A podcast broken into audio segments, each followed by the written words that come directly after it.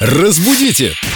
Далее! С нами Виктория Полякова, знаток русского языка, культуролог. Я тут у конкурентов Apple слышал такое, а, это ваше обгрызенное яблоко. Укушенное. Привет, ребят. Привет. А как правильно, обгрызанное, обгрызенное или обгрызенное даже вариант слышала? Вообще слово «обгрызенный» звучит как-то забавно. Оно такое как будто бы детское немножко. Оно у меня тоже с детством только ассоциируется. Мне бабушка говорила, опять обгрызенное яблоко оставил. Почему не доел? Или ногти обгрызенные. Но справедливости ради, надо сказать, что хоть оно и звучит довольно забавно, но оно правильное. Об- Обгрызенное? обгрызенный, да.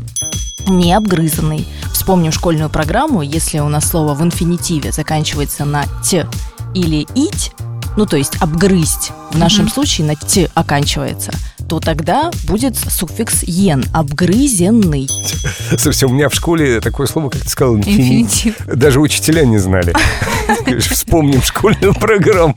Ну и тут, кстати, могут сказать, что а есть ведь слово обгрызать. Тогда почему у нас? Тогда у нас будет не такой суффикс. Но а, обгрызать это глагол несовершенного вида. А все-таки у нас обгрызть совершенный вид. И а, обгрызенный это причастие тоже совершенного вида. Здесь побеждает вид. Поэтому это нужно запомнить. Да, тут сложные правила. Я вижу по вашим грустным лицам. Э. Причастие может быть и совершенного вида, но обгрызенное яблоко очень несовершенно выглядит.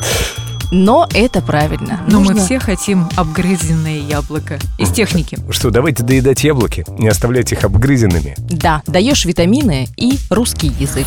Разбудите! Далее!